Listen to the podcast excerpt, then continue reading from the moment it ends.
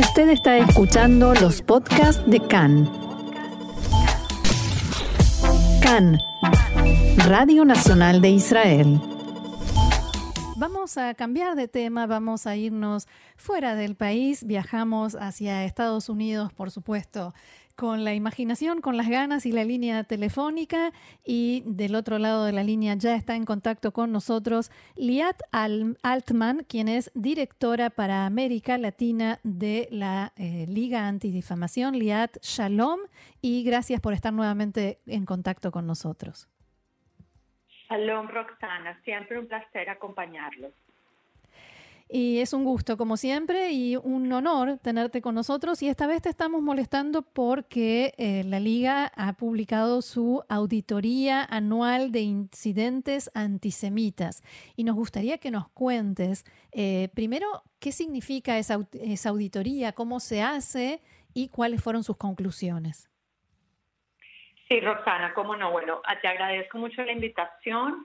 Eh, nosotros en la Liga Antifamación aquí en Estados Unidos llevamos desde 1979 todos los años publicando incidentes antisemitas. Es decir, estos son, lo dividimos en tres rubros, acoso físico, vandalismo y asaltos, eh, eh, incidentes de agresión. Los acosos son más palabras, los vandalismos son, digamos, grafitis que se pintan en instituciones judías y asaltos son eh, asaltos físicos, agresiones físicas. Em, y estos incidentes que llevamos publicando desde el 79, todos los años, hemos visto, digamos, cómo aumentan, cómo disminuyen, qué regiones son más afectadas. Y lo que hemos visto este año eh, es que eh, los incidentes antisemitas, a pesar de la pandemia, siguieron estando en, niveles muy altos, muy preocupantes. Sí bajó con respecto al año pasado, bajó como 4%, por ejemplo, teníamos el año pasado fue el, uno de los años más altos, donde eh, habían 2.000, 2.100 incidentes y este año subió, eh, este año tenemos, perdón, en el 2019 teníamos 2.100 incidentes, este año tenemos 2024 pero, eh, pero realmente lo que más nos preocupa es que a pesar de la pandemia tenemos estos niveles tan altos. Y también otra cosa, la conclusión de este año es que eh, hubo nuevas maneras de hacer eh, acostar a personas judías, como con el tema del Zoom bombing. Antes, antes de la pandemia, la mayoría de las personas en, en, el mundo no sabían lo que era un Zoom Hoy en día lo utilizamos como adjetivo, como verbo, lo usamos en nuestra vida diaria. A diario. Y el tema del Zoom, a diario, el tema del Zoom ha sido una, manera, una nueva manera que personas antisemitas han logrado infiltrar en conversaciones privadas, en eh, rezos, en eh, funerales judíos, en mm. colegios judíos, y tratar de atacar mostrando simbología nazi, cantando canciones eh, que agresivas, antisemitas, y de alguna manera es nada más, es el mismo odio, pero es una más nueva manera de penetrar eh, y de intimidar a personas de, de identidad judía. Ahora, la pandemia, por un lado, mm, trajo este fenómeno que mencionás de que como la gente no, no estaba en la calle, sino más dentro de sus casas, eh, las expresiones de antisemitismo pasaron a la red, a Internet. Pero al mismo tiempo eh, hubo todo un fenómeno de culpabilizar a los judíos por la pandemia, por haberla generado, por sacar provecho. ¿Qué tuvo más peso? ¿El hecho de que la gente no salió a la calle o esta, esta nueva excusa antisemita, por llamarlo de algún modo?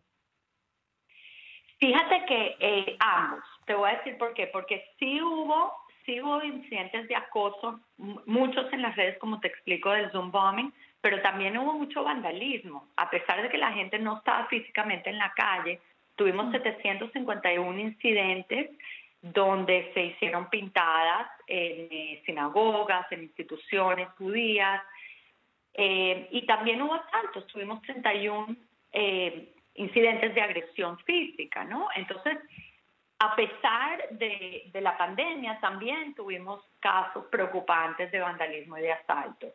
Y el acoso no fue solamente eh, por redes, también tuvimos aquí mismo en Florida un caso de un, eh, un padre con su hijo que estaban caminando en las calles en Miami y les empezaron a, a insultar. En Nueva York han habido muchísimos casos en las comunidades jaredís donde constantemente se acosan ¿Y por qué las comunidades jaredís? Porque son las que físicamente tienen, eh, la, apariencia de, judíos. Correcto. Entonces, en ese sentido, todavía vemos niveles preocupantes. El tema de COVID ha, afectado, en términos del odio, eh, de las expresiones de odio, ha afectado tanto a la comunidad judía como a la comunidad asiática. Y hemos visto alianzas importantísimas hoy en día en Estados Unidos donde tanto la comunidad judía como la comunidad asiática estamos haciendo mucha presión para poder eh, atacar ese, este, este, virus del odio, ¿no? Eh, en, el en el tema del antisemitismo con el coronavirus, como bien lo has reportado en el pasado y como lo hemos visto a nivel no solo aquí en Estados Unidos, sino a nivel global, se ha culpado a los judíos de, de a los a, a los chinos, eh, a la gente asiática, a los chinos en su mayoría, pero que hay una mano oscura, una conspiración detrás de todo esto, que, que tiene una sensación un poco al dominio mundial de los judíos, etc. Luego también se ha acusado de que de alguna manera eh, se ha desarrollado la vacuna para, y que los judíos han desarrollado la, la vacuna para poder eh, como ellos son muy buenos en los negocios, tratar de de alguna manera redimirse y, ganar dinero con la vacuna. Mm. Y eh, como prueba de eso, muchas veces muestran el ejemplo de Israel, que todos bien sabemos que es un ejemplo mundial de vacunación, de adherirse a la normativa de la, de la vacunación y ser uno de los primeros países que ha podido un poco regresar a la normalidad como una evidencia de que de alguna manera hay una conspiración, hay una prueba de que los judíos y el Estado de Israel eh, están involucrados con esta conspiración.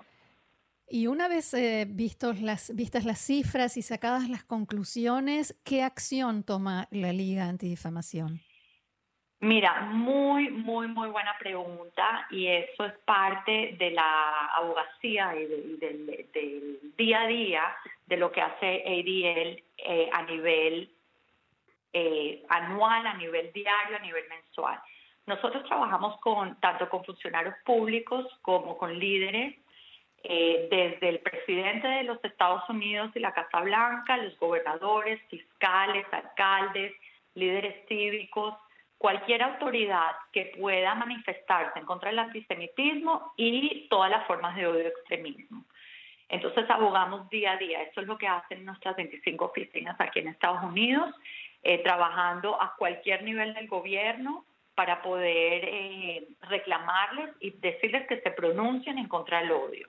También trabajamos con la policía muy, muy de cerca, porque los actos de antisemitismo nosotros, a nosotros nos reportan, como, como te dije, desde el 79, ¿Cómo sabemos cuáles son estos niveles, estos niveles de antisemitismo? Porque la gente viene a nuestro website, lo reporta, les, nos informa, también leemos en la prensa, también la policía nos reporta incidentes. Ellos tienen una auditoría separada, la FBI tiene una auditoría separada, pero nosotros estamos en comunicación constante porque si bien nosotros sabemos de los actos antisemitas, nosotros necesitamos a la policía para que investigue y para que, para que eh, trate de llevar a los culpables a las cortes, ¿no?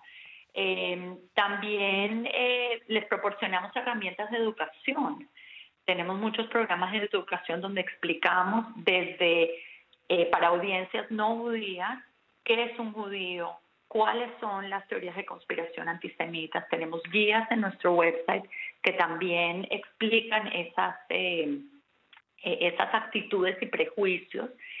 Y también con data. Realmente para nosotros la, la recopilación de data, sea con este, esta auditoría de incidentes antisemitas o con eh, hacer sondeos de actitudes antisemitas, porque no todas las, los incidentes son la manifestación de algunas actitudes.